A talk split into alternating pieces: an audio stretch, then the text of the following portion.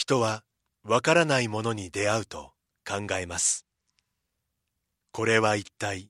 何なのか？じっと観察して想像力を働かせる人もいればそばにいる誰かと対話を始める人もいる。私たちは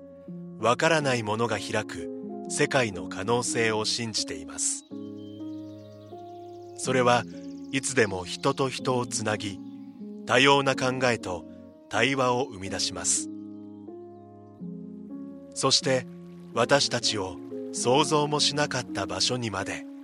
連れて行ってくれるのです。明治産業はアートを応援します。あなただけのプラスを提供する明治産業。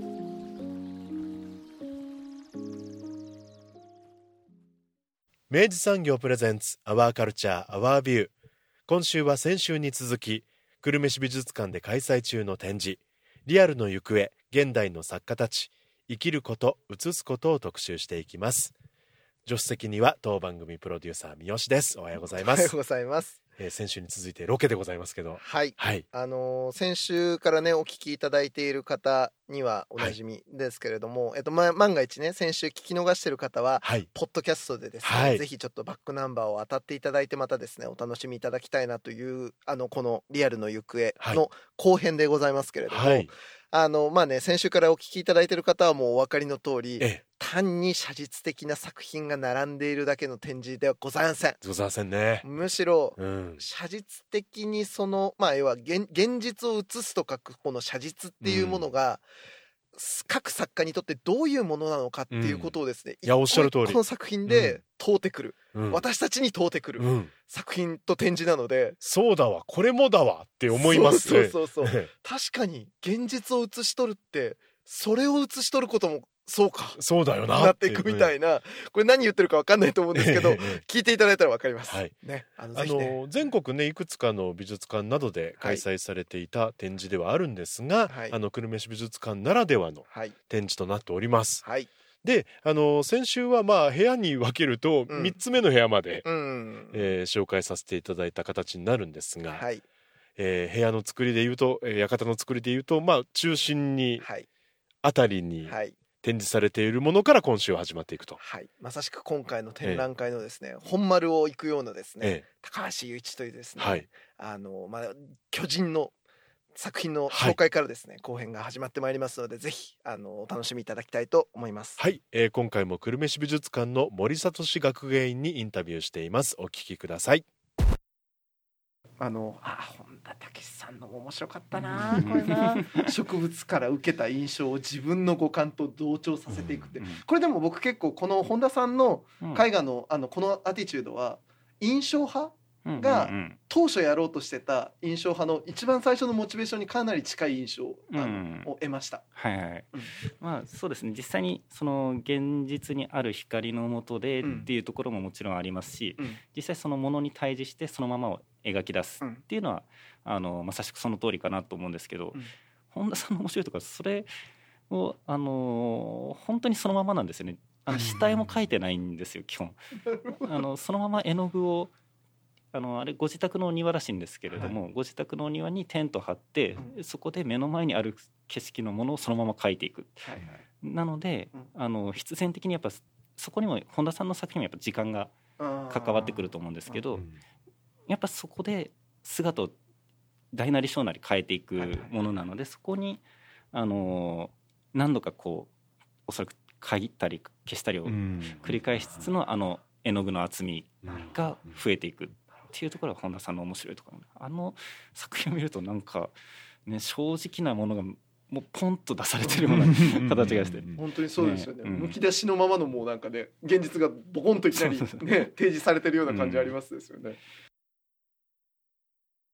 っていうね、うん。まあ、感動を得てでそこからコーナー曲がるとですね、うん。今度はね高橋雄一はい。来ます、はい。これはちょっとこれはもう割と今回の展示のやっぱ一つあのすごく、うん。あの骨格になるようなあの、メッセージもあのたくさんあの一緒に展示されてあるなっていう感じなんですけど、うんうんちょっと高橋に関してはちょっと改めてあのどういう作家なのかも含めてちょっと森さん教えていただきたいなと思うんですけれども。はい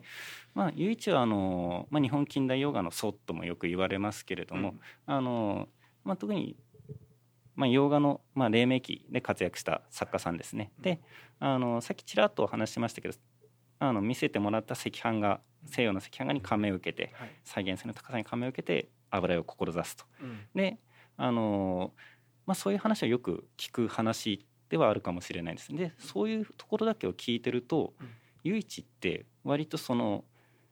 えっと作品を、まあ、正確に写し取るうん。ことが第一の人だったんじゃないかなとパッと思い浮かびそうなんですけれども、うん。実際はそうじゃなくてはい。あの絵画英語とに関してはあの英語とは精神業なり行なりって書いてるのであのいう言葉が残ってるんですね。はい。つまり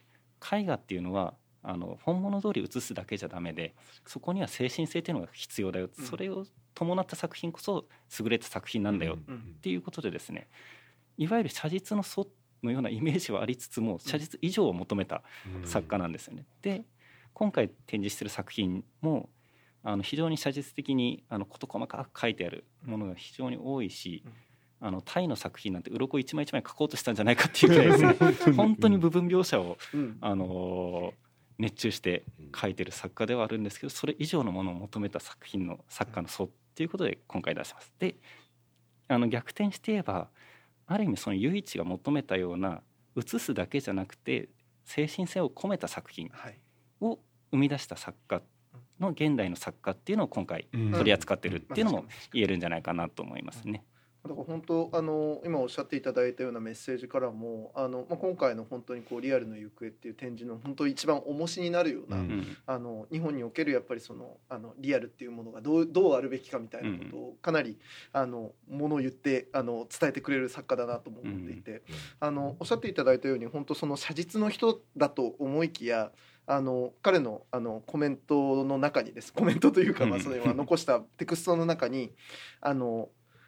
あの形を写すとしてまあ写形うんっていうのと合わせてあの意味を写すうん。シャイうんっていうこの2つが、まあ、ある種こうちょっとセットであの、うん並べてあるんですね。で「シャイシャケともに全きを得るは美術の断りを尽くせるものにしてシャに乏しきもシャイに富なるものは、えーこれに継ぐべきなり」ということで言うわけですね。でそのすなわち何かっていうともちろん形と意味を両方、あの捉えたものっていうのは本当に素晴らしいが、うん。あの形を捉えるのがちょっとしくじってるとしても、うん。あの意味その作あのその対象のん先に何を見るかということをちゃんと要は捉えていれば、まあ、それもまた一つ絵画になりうるのだっていう、うん。おっしゃる通りだからこの人あの写実だけじゃねえなっていうのを、んそうそうそうかなりね、うん。打ち込まれる感じですよね、うん。これ。なので今回その唯一をあそこに置いたことでちょっと唯一のイメージが少しから、ね、変わってくれるといい、うん。変わってくれるといいなっていうとちょっと傲慢ですけどね、うん。まああのなんか見直すきっかけとかにもなるんじゃないかなっていうところはありますね。そうか会場の作りからしてこう唯一を他の作品たちがこう囲んでるような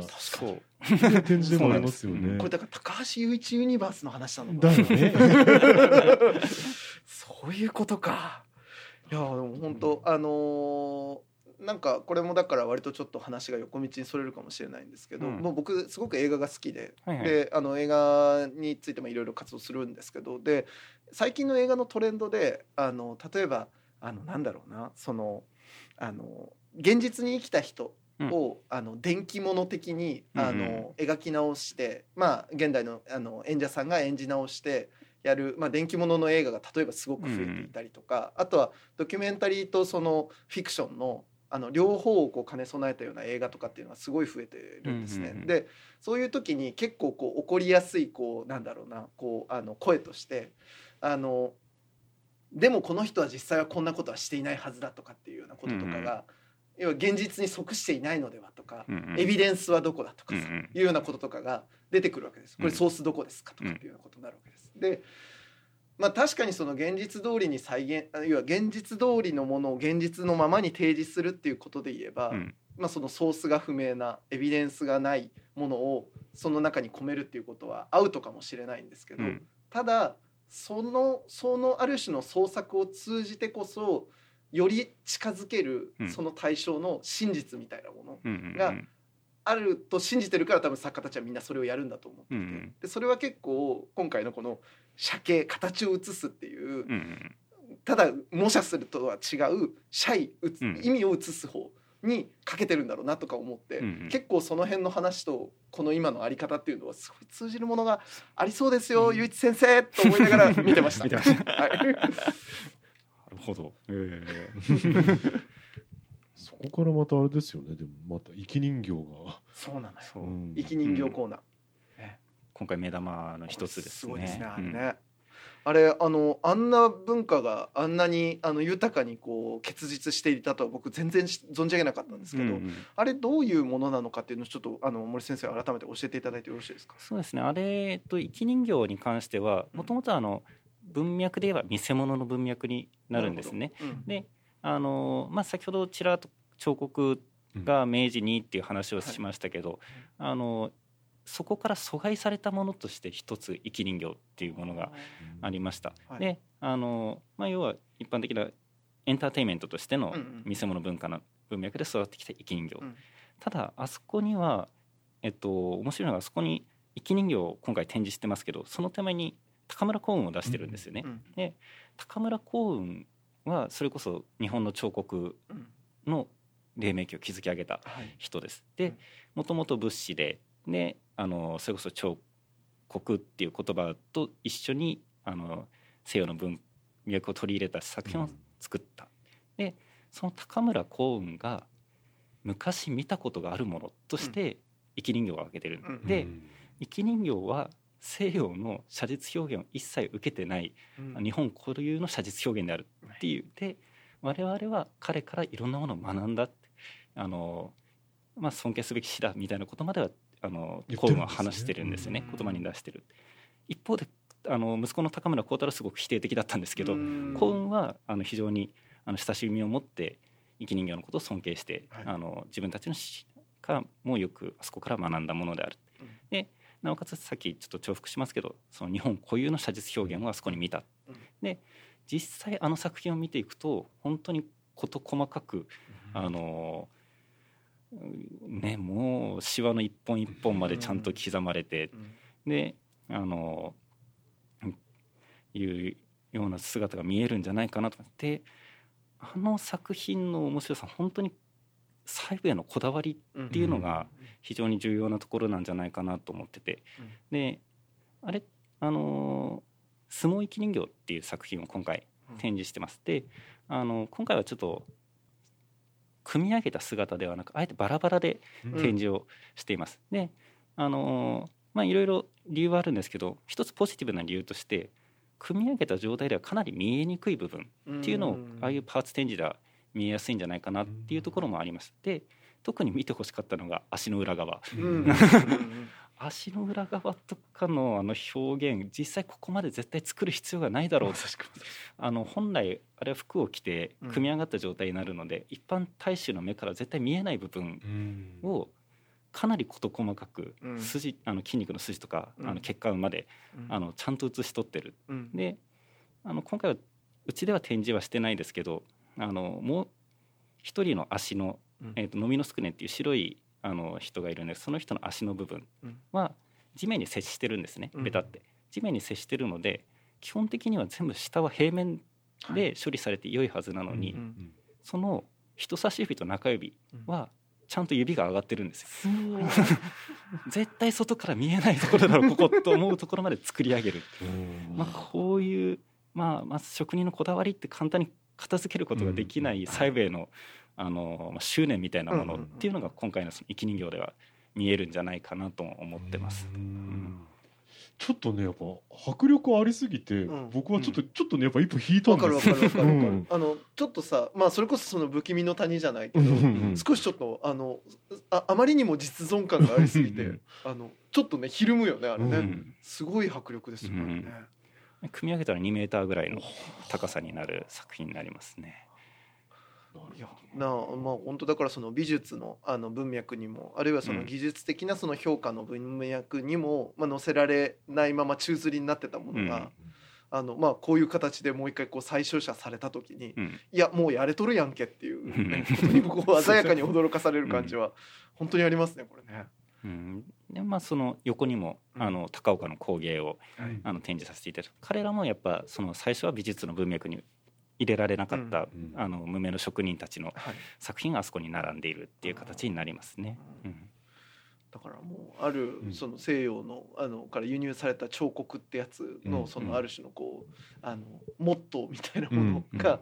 もうやれてるわけですよ。そうね、うんうん私独自なものになってそうそうそう。かつユニークであるっていう、うんうんうんあれを美術と言わずして何と言おうかっていう感じが、感じますけどねね本当にありましたですね。いうん。やでなんかねもうその流れで本当だからその要はあの実物と同じように、うん。あの見えるものかつ、なんならその実物と同じように機能しそうなものとしてある流れの中で、あの小谷さんですよ。うん。ね。ああれはちょっと僕びっくりしました。あの、小谷さんの作品あのほなんか今回のその展示されてる作品の中にあのあの原子ですね、あの要はその実際には存在しないんだけど、うんうん。あのまあ、自分にあのあるかもしれないそのご五体の獅子の感覚うんみたいなものをまあ再現するものとしての作品とかっていうのもあったと思うんですけどあのなるほどなんかその要はあのなんて言うんでしょうね。あの本物らしいものを作るっていうことが、うんまた別の意味と接続できるんだなっていうところに、うん。あそこでちょっと重心が変わる感じがあってですね、あのーちょっと驚いたんです。うん。あれ小谷さんの展示作品というのをちょっと改めてあの森さん教えていただいてもよろしいですか？はい、小谷さんは今回の作家の作家さんの中でも非常に特殊なは位置で、えあのお願いをしお願いをしたというか、まあ、あの展示していただいてるんですけれども、はい。あの小谷さんの作品はうん。あの基本的にさっきお話ししたあの生き人形とか、はい。あるいは能面とかもそうなんですけれども、うん。そういう文脈の人たちと現代の人たちをまたつなげるはいパイプの役割も担ってもらってるっていうことになってあそこの展示位置にあの配置させていただいてます。はい。で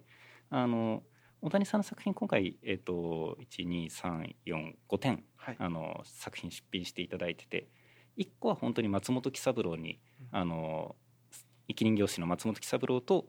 えーまあ、チャレチャネリングということで、まあ、いわゆるコラボして、あの作品を作ってもらって、はい。あれ今回の展覧会のために作ってもらった作品なんですよ。えーなのであの松本喜三郎、まあ、さっき生き人形師で出てきましたけど、うん。あのー彼は日本で最初に義足を作った人っうんていうことでうん。あの知られてて、まあ、それを、まあ、再現したうん。形のものになります。うん。でもともと松本喜三郎があの残してた設計図のようなものがはい。あってそれを元に作り直してもらったんですね。であの他にもこう胸のところに穴が開いてるとかいうのは、あの喜三郎がやってた演目の中で登場するものだったり、まあ、そういうものをあのイメージとして作り上げていただいてる。で一方でもう一つ謎のものうん。が多分展示室であったと思うんですけどあの球体とはい。雲、雲というかあの屏風屏風ですね。がありました、はい。であれがなぜリアルなのかっていうところも含めて、うんだろうと思って多分うん。結構立ち止まっていただけるかなと思って、はい。であれはもともとあの一般的なあれじゃないですかあの欄間はい。にある雲とうん。天神、うんうん。あの天のあの人たちの、えーまあ、パーツをそれぞれ分解して作り上げたものになるんですね。ではい。消失する主体消失する客体ってそれぞれタイトルがついてますけれども、えあの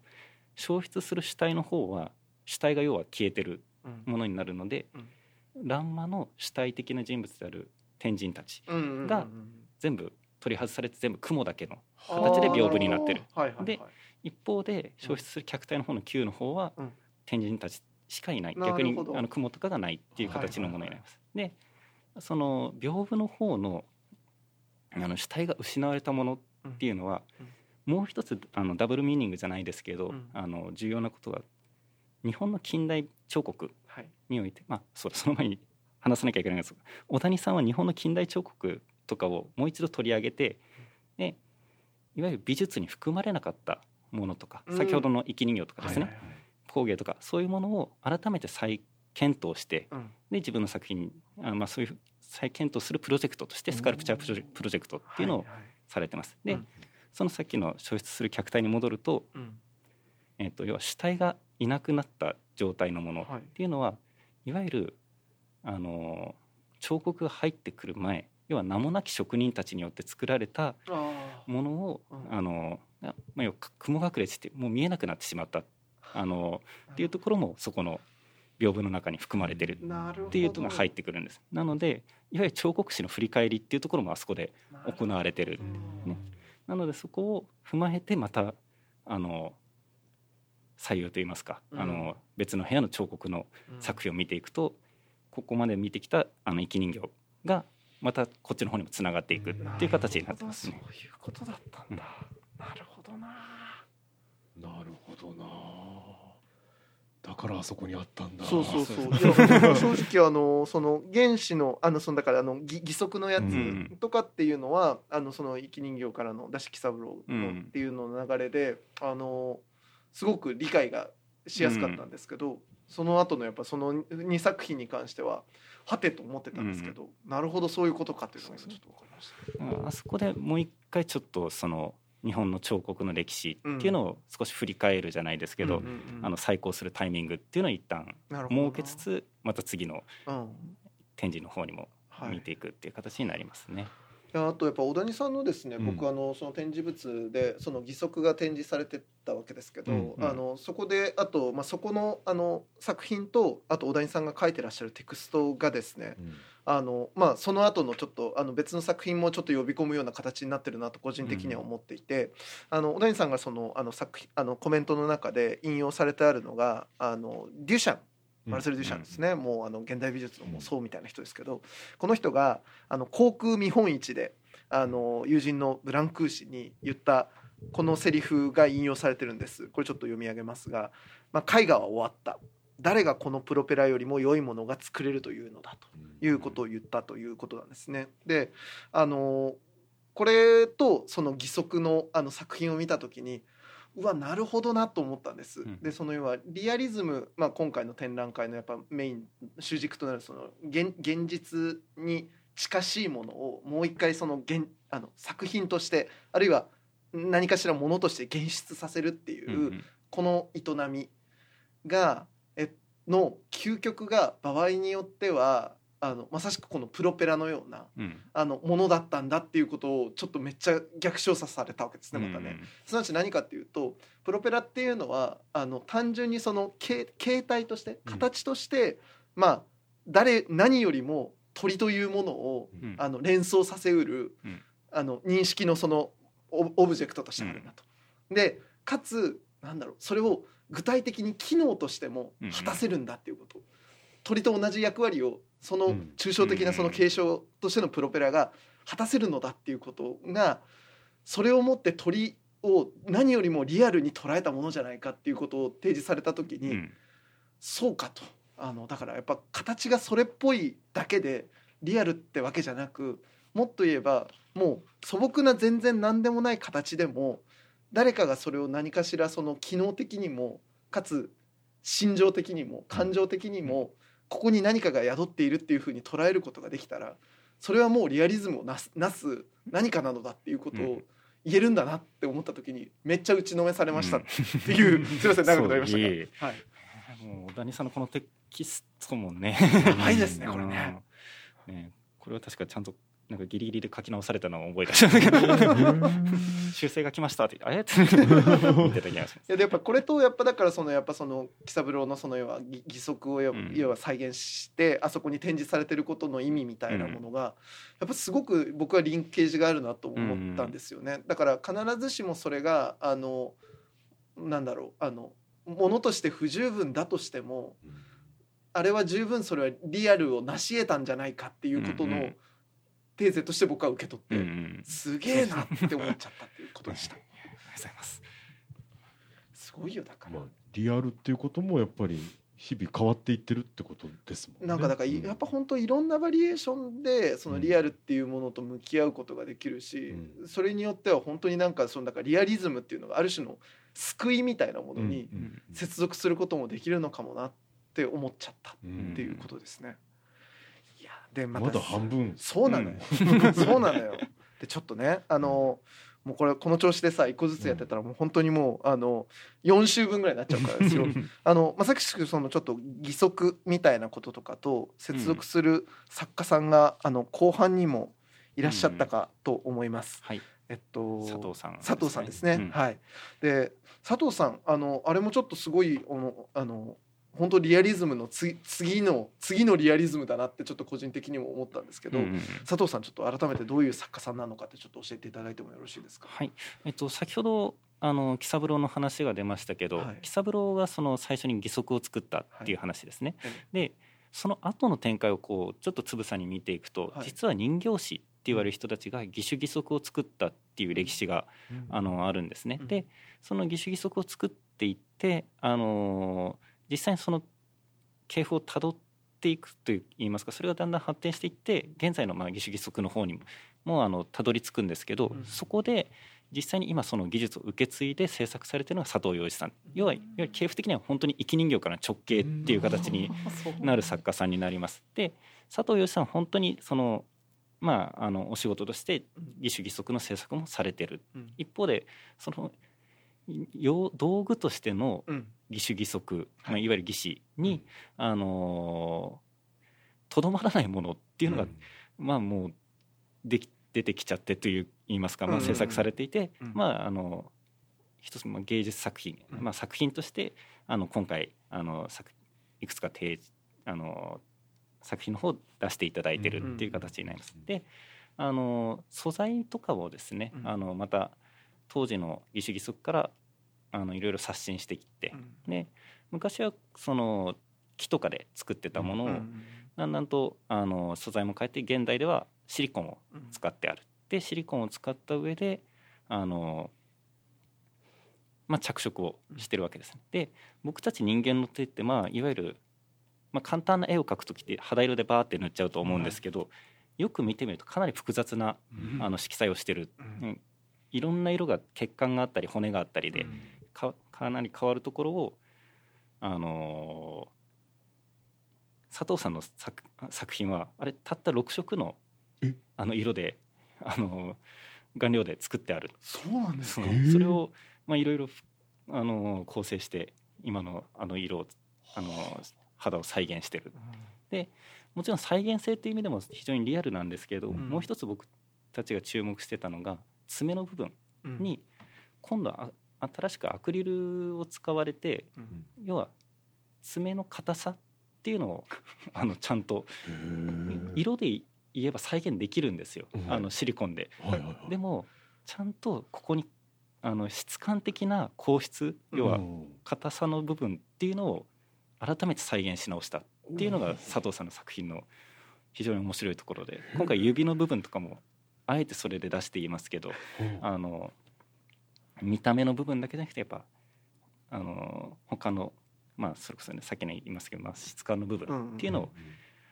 あのまあ、追追加でというとあれですけどね、あのまた新たにそういうところも再現するようになったっていうところはちょっと新しさを感じていますね。すごい。やっぱりあのね生き人形の文化がねう。んここでもう一回ねこれね世紀をまたいでですね、うん。こまあうこういう形で。続いてってるわけですよねそうそうそうそう、しかもそれがなんかまあもちろんその単純な表現としてだけではなくって、場合によっては本当にだからそのあの大切な腕だったりとかうん。指をなくされた方の、本当になんかす救いにさえなりうるような、うん。あのリアリズムの機能の仕方みたいなものうんのバリエーションを本当に見せられた思いでですね、うんすげえなこんなことまでできちゃうのかっていうことにやっぱ圧倒されますねう本当ね。んねそこはやっぱりここもやっぱずっと観察をしてるとか周りに常にあったってことですもんね。ですね。うんでまああのあと実際に他の画家さんとかもとも一緒にコラボレーションしたりとか、まあ、そういうようなプロジェクトにも参加もされてますね。うんであの亡くなった方の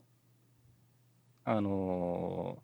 実際になお嬢さんを亡くした方がいらっしゃって、うんでその方の、えー、と腕を再現するっていうこともされてます。まあ、実際コラボしたのはあの諏訪敦さんなんですけど画家の。諏訪さんが肖像画を描かれてであのそのお嬢さんの,、まあ、あの依頼に依頼主さんのお嬢さんの腕をもし発注されるんだったらどうするかっていうのをあの佐藤さんが実際に作ってうん腕を作ってそこに大切だった腕時計をはめて作品として展示したっていうようなものもあったりします。いやーリアルの行方が。うん。あちこちに分岐してはこう、それぞれの行き先でうん。すごい花開き方をしているよ。ですね。すごいないやもうね、うん。こうやって圧倒されるわけですけど、はいはい。あのね実はねこれね佐藤さんとね同じ部屋で展示されている牧田愛さん、はいはいはい。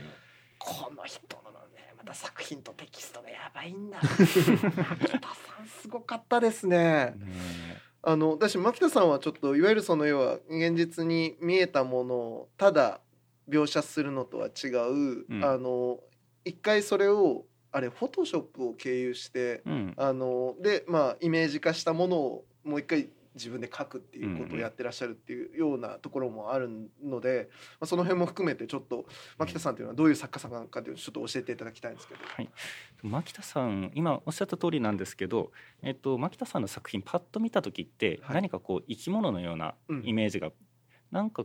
あのう宇宙人かなみたいななんか、うあのパッと見で見るんですけどよく注目してみるとうん。それぞれが細かくパーツに分かれててはい。でどうもおそらくオートバイのパーツうんが多いように見える。チェーンとかが出てきてはい。見えてくる。であの牧田さんはそういうオートバイとかのパーツをまず写真に撮ってうん。それをフォトショップで合成してうん。でそれこそ生き物のイメージを作り上げるう。ん。で生き物それで終わればあのいわゆるイメージを作ったっうん。てあるんですけどそれをやっぱあえて自分の手でうん。油絵として作品に起こすっていうのをあの大切にされてる作家さんです。であのっていうのは結局その画面に映った平面のイメージっていうものが実際自分の手を通して作品にすることで実在するものになっていく。はい。うん。まあ変な話あの魂を込めるっていう言い方であなるかは分かりませんけど、うん。そのイメージとして受け取ったものを実際のものにうん。起こすっていうことに非常に注力されてる作家さんになります。うん。で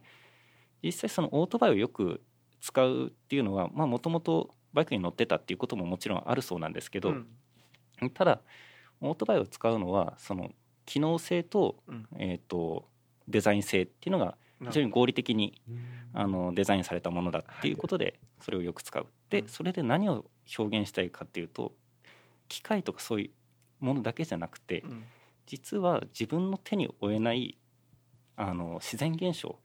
とかをあの圧倒的な自然現象で例えば地震だったりとか、うん。そういうものに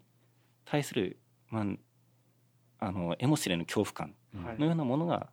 あの表現できないかっていうことでうん。あのような形になってきてると伺ってます。なるほどな。なので自分の制作方針が固まったのはあの311のはいはい時、はい。東日本大震災東日本大震災の時に、うん。牧田さんはメキシコだったかな？の方に旅行されてたと、うん。その時。であの実際に現地でテレビを見てうん。確かスペイン語かなんかでニュースが流れてるのでうん。自分には何かわからないでも映像だけはパッと見える。うん。でそれが非常にリアリティのない実在感のないものだったのをなんとかこの画面に映るものを実在のものとしてリアリティを持つものとして表出したいっていうのがあのそのし心の底にはあるっていうような形で伺ってます。で今回のコスモプラスティックスっていうのはあの東京芸大の修了展に出品した作品なんですけど、うん。今回は多分その展覧会以降初めてあのお借りしてきた作品になるのであの牧田さんファンの方にも あの非常にレアなものとして出てくるんじゃないかな。と。うん。うん。またそのね自分ご自身の手を通して現実のものになるっていうのがまた面白いですし、そそこであのテキストとしては彫刻っていう言葉も使ってらっしゃってましたよね。うん。いや本当にここすごくってあの、まあ、牧田さんの言葉のところちょっと書き抜いたところあのご紹介させていただくと、まあ、現実とはおそらくその瞬間に目に映るものだけではないと。うん。時間をかけていろいろな角度から断片をつなぎ合わせることによってやっと見えてくると。うん。で、えーまあ、単純化された情報の辛抱にイメージの肉付けをしていくような彫刻的な行為として、まあ、ご自身の、まあ、絵画活動を捉えていると。うんもうすごいこと言うなと思ってですね。いやでまずやっぱその対象を、まあ、そのいろんな角度から断片をつなぎ合わせてで、まあ、そのほあの本質みたいなものにせあの接近していくとかっていうのは割とこれキュビズム的な発想とも言えるのではないかとか。あそうですね。あの、うん、概念のキュビズムみたいな形になりますね。ですよね。で、ね。うん、なんかしかもそれはやっぱおっしゃったようにそのまずもう現実っていうのを自分を超越してまあ、どうしたってこう要はもう漁漁せないものであるっていうことの、ある種のこうもう圧倒的なそのなんかもうはなんか屈服みたいなものがある、うん、でその中ででもやっぱりその自分なりにその現実みたいなものを捕まえに行く実感として絵画活動をしてらっしゃるんだなっていうことを捉えると、やっぱあの画面のやっぱこうなんかこうもうやっぱこっち側にこうガンとくるやっぱ迫力みたいなものが、うんなるほどそういうことかっていうのになんかこう紐づいていく感覚もありましたですね。そうですね。なんかであの非常に無機質なあのイメージを持たれる作家さんではあると思うんですけど書いてるものがあれなんでですね。ですがあの牧田さんの中にあの主軸になってるっていうのはやっぱり命っていうのが非常に強いもので、うん、でその命の捉え方っていうのもあの造影とかビオスとかですねあのちょっとなんですかまあ哲学的な概念を非常によく考えて、うん、あの話されるもので個々の生命とそれ以上あの個々の生命が捉えきれない大きな流れ、うん、あの全体の大きな流れっていうののあの差分みたいなところを、うん、あの作品の中に落とし込もうとしてるっていうのはありますね。ね、なんかご本人もそのアガン弁とかそうそうそうそう。あのかなり影響を受けているっていうことをおっしゃった。と。いやめっちゃ楽しみだなと思って、うん、この映画この作家さんをちょっと僕知れたのはすごい嬉しいなと思って拝見しました。いやですよ、うん、もうまだねあとあとたくさんいるんだけど、うんうん、あの最後の部屋にねこう近づいていくとですね、うん、あと2人ぐらいちょっとご紹介したいなっていう感じなんですけど、うん。うん、えっと1人、えっと、上原ひろ子さん、うん、はい。あのこの作家さんの僕はコメントにまずちょっとやっぱりああなるほどリアルってのはこういうこととも言えるよねっていうところだったんですけど、うん、あのまあ、まずちょっとさ先にその言葉を紹介させていただくとあの、まあ、ご自身の絵画活動についてっていうことだと思うんですけどあじゃ絵画じゃないか、うん、えっと、その創作活動について、自分の頭の中にあるイメージを生命力を持たせて現実にとどめるための表現といったところだろうかということを書いてあるんですね。うん、でなるほどと、うん、だからやっぱあの割とちょっと、まあ、そのさっきの牧田さんの話にも少しつながっていくのかもしれないんですけどいかにやっぱりその現実にこの自分が受けたイメージみたいなものを生命力とともにこう固定ささせていくというかこう現出させていくかみたいなことの、うん、としてのやっぱ創作活動の在り方っていうのが、まあ、それをもってリアリズムであるっていうふうに言える、うん、なるほどって思ったんですけど ちょっと上原さんこれどういう作品なのかっていうのをまた教えていただいてよろしいですか？はい、あの上原さんはですね特に一番その彼女の中心になっているのがアニミズム思想っていうのが、うん、まあ、要は生命あの万物に生命が宿るっていう思想ですね、はい、っていうのがあの非常に強く影響を受けてるという語ってますで、あの上原さんの作品今回の展覧会の中でお話をすると、うん、リアルの行方っていうことでリアルの行方のその先にあるものっていうような形で位置づけをさせていただいてる形になります。で彼女の作品はこう木とか、まあ、あるいは菌類、まあ、キノコとかですね、ああいうものと人体を組み合わせてで例えば木を人の手が掴んでる。でその上をたどっていくと膝肘から上の部分が軽やかになんかあの空間に溶けていくような、うん、あのふんわりした状態にあの空間そうですね空に溶けていくような感じになってる。であの上原さん自身の言葉で言うとそれはもうあの、まあ、精霊のようなものがそっと手を差し伸べてるようなイメージっていうような形なんですね。であの作品を実際注目してみると非常に精巧に作られてるんですよ、うん、あの手の形、うん、であのモデルはご自身の手らしいんですけれども、うん、でちゃんと腕のあの色彩とかもあのかなり中力を注がれてまだらにまだらにというかあの、人間の皮膚の質感に近いような形で作られてる。ただ少しはあのデフォルメをされていて、あの毛穴とかそういう部分はあのあまりそこまであの細密には再現してない、一方で先ほど言ったようにあの上の方は濃くに消えていくようなイメージ、現実的なものと超現実的なもの一つの作品の中で軽々しく同居させてる、これがあのなんですよね。その上原さんの作品のうん。非常に見どころの一つかなとうん。思ってます。なのでこう、まあ、リアルの行方リアルっていうことになって現実っていうところのうん。部分からまた超現実にはい。同じ作品の中で一つつなぎでうん。やっていくっていうところに、あのリアルの行方のその先っていう部分をちょっと重ねた部分になりますね。でですね、うん。あの最後ちょっとあのあの一番最後の方あのあの受けられるのがこう横山奈美さんという、はい。あの作家の作品であのこの方のもう本当あのなんだろうなあのコメントがまたもうこれその通りですよねっていう感じでですね、もうあの付け足しようがないぐらいもう本当決然ともうその通りですよねっていう言葉なんですけど、これもちょっとあの少しご紹介させていただきます。うん。えっとまあ、ご自身がその絵画を成立させる条件というようなところであの書かれているもののテクストの中なんですけど、えっとまあ、とにかく横山さんは物たちがただそこに存在することを表していると。で、えっと、既存の価値づけを捉え直すことあるという美しさを目の前に立ち上がらせることということを、まあ、ご自身のまあそのあのリアルな絵画をあのうん描かれる、まあ、その条件としていらっしゃるというところでこのあるという美しさを目の前に立ち上がらせることっていい、うん。もういもう決然と言い切られるとうん。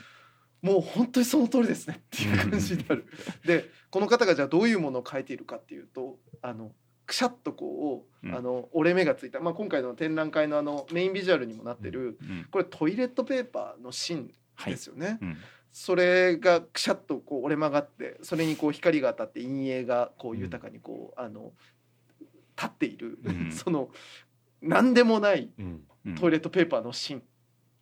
みたいなものがなんだけどもう本当にそこに確かにそのあるという美しさうん。みたいなものがこう確かに画面からもあるわけですよね。うん。だからもうなんかああもうリアルの行方のもう ああもう一つの答えですよ。って感じで もう見事にこう打ちのめされる感じでした、横山さんこれどういう作家さんでいらっしゃるんでしょうか？はい、えっと横山さんも今おあのご説明いただいた通りではあるんですけれども、あの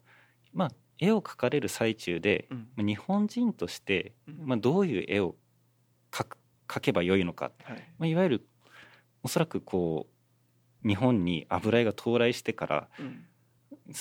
たくさんの作家が挑んでいった問題にやっぱ、うん。あの横山さんもあのぶち当たったって言いますか、でその解決方法っていうんですか自分はこうしていこうっていうのが身近なものを描くっはいていう方向で、うん。あの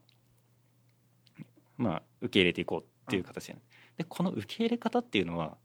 詰まるところ唯一と一緒なんですよね。身近なものを描くっていう、うん。で、まあ、そういうところでも非常にあの、まあ、親近感じゃないですけれども、うん。あのまあ、今回の展覧会のあの核となる部分にちょっと近づいてるのかなと思って見ていました。であのもう一つお話にあったのがさっきのその何でもないものを描く、うん。ね、それこそトイレットペーパーの芯だったり、うん。まあ、そういうものを描くでそれを描くっていう時に要はトイレットペーパーの芯とかぐしゃってなったものって結局一般的な僕たちが生きてる社会だともう捨てられてしまうものっはい。ていう、ただそれだけのものなんですけれども、うん。絵画にする。うん。でしかも今回のそのトイレットペーパーの芯の作品ってすごく大きいんですよね。うん縦が260ぐらい あの260センチぐらいあるので非常に大きい作品になってます。うんで本来もう捨てられるべきものをあんだけ大きい画面のしかも主役級に添えるっていうことにすると、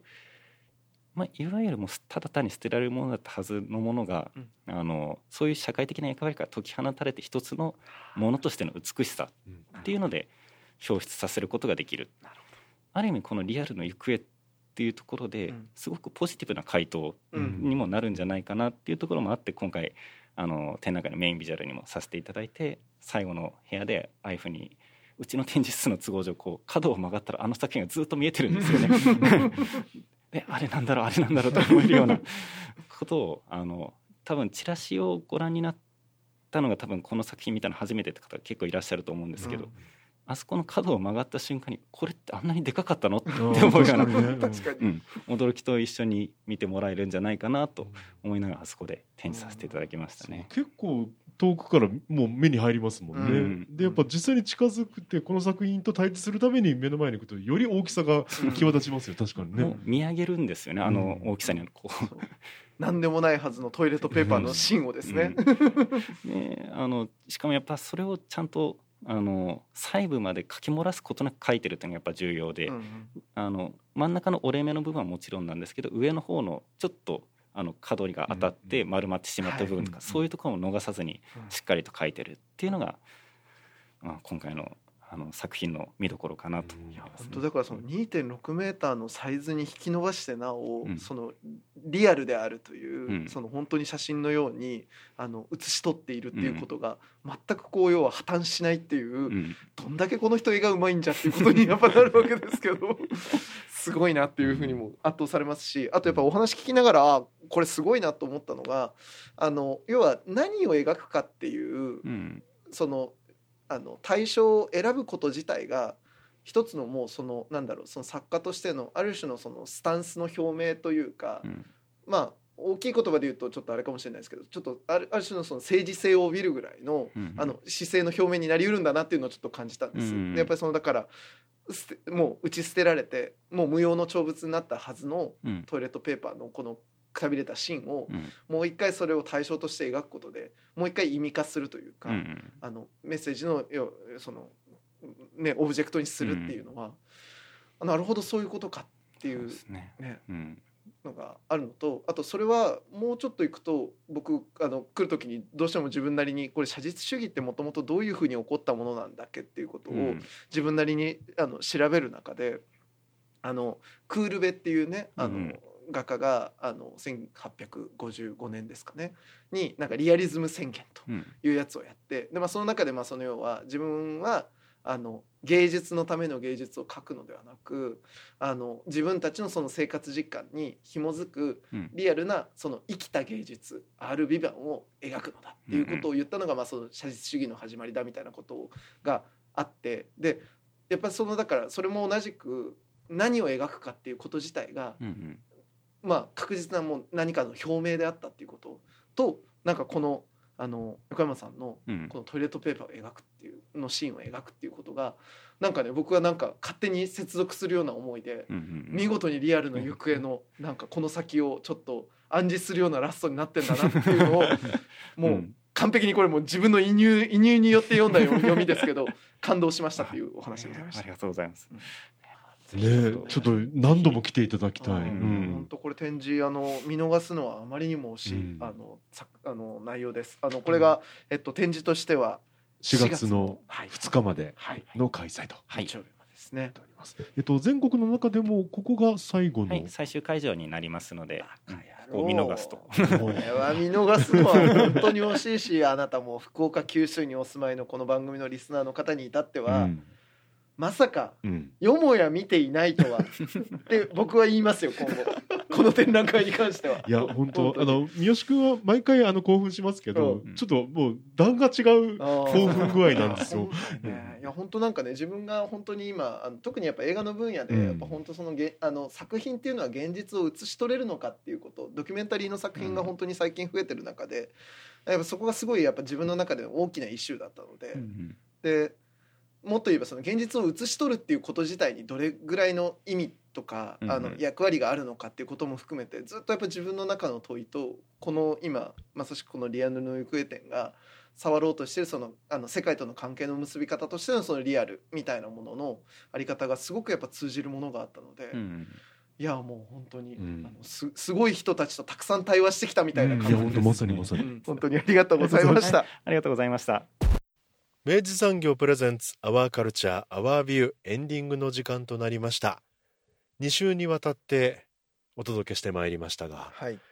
いややっぱ何より久留米市美術館さんの展示がすごかったなって展示方法というか、うん。ね、構成がすごかったなと思い本当にましたそうですよね。その水野さんのね、作品に始まりっていうところからのやっぱ本当構成が素晴らしかったうん。のと、やっぱなんだろうねこの写実っていうものが、まあうん、こんなにこう要はレンジ広く、うん。いろんなイシューを受け止められるんだなっていうことにもうん本当に感動したし、本当に面白かった。ね。うん。2週にわたって、はい。あのまあ、三好くんがメモっていただいたあの、まあ、キャプションにも載っているテキストもうん。紹介させていただいたんですけど、はい。あの図録をお買い求めいただくとですね、はい、まあ、全文と言いますか、そうなんですよ。えー載ってるんでね。ね、えーあのーそれぞれの作家さんの、ね、引用させていただいいた作家さんのコメントのあの全文が、うん。えっと記載された展示あの図録が、うん。えっとこれえっと定価3000円プラス税の3300円なんですけどマジね正直ねこれねあのマジで安いです。めちゃくちゃこれ読み物として、うん。あの今後の多分皆さんの絵画を見るっていうことの、うん。結構ねちょっと一つの基礎になるような、えあのことに触れているところも多数あるのでえうん。マジでこれ買った方がいいです。はい。本気で思います。はい、めちゃくちゃ良かったです。はいぜひお越しください。4月2日までの開催です、はい。アワーカルチャーアワービューはラジコのタイムフリー機能を使ってもう一度聞くことができます。詳しくはラジコで検索してください。そして番組の特集はポッドキャストでも聞くことができます。Spotify ほか各チャンネルで随時更新しています。詳しくはラブ f m のホームページからご確認ください。そして皆さんからのメッセージは761アットマークラブ FM.co.jp で待ってますお送りいただく際はタイトルか冒頭部分に「アワーカルチャーアワービュー」宛てもしくは頭文字を取って OCOV とつけて投稿してください。三好さん今週もありがとうございました。ありがとうございました。アワーカルチャーアワービューここまでのお相手は佐藤智康でした。また来週。お引っ越しに伴いガス電気を使いたいまたは止めたいとお考えのお客様。お引っ越しが決まったら明治産業へご連絡を。アプリからでもインターネットやお電話からでも24時間いつでもお受け付けいたしますお引越しのガス電気のお問い合わせは明治産業までご連絡を。あなただけのプラスを提供する明治産業。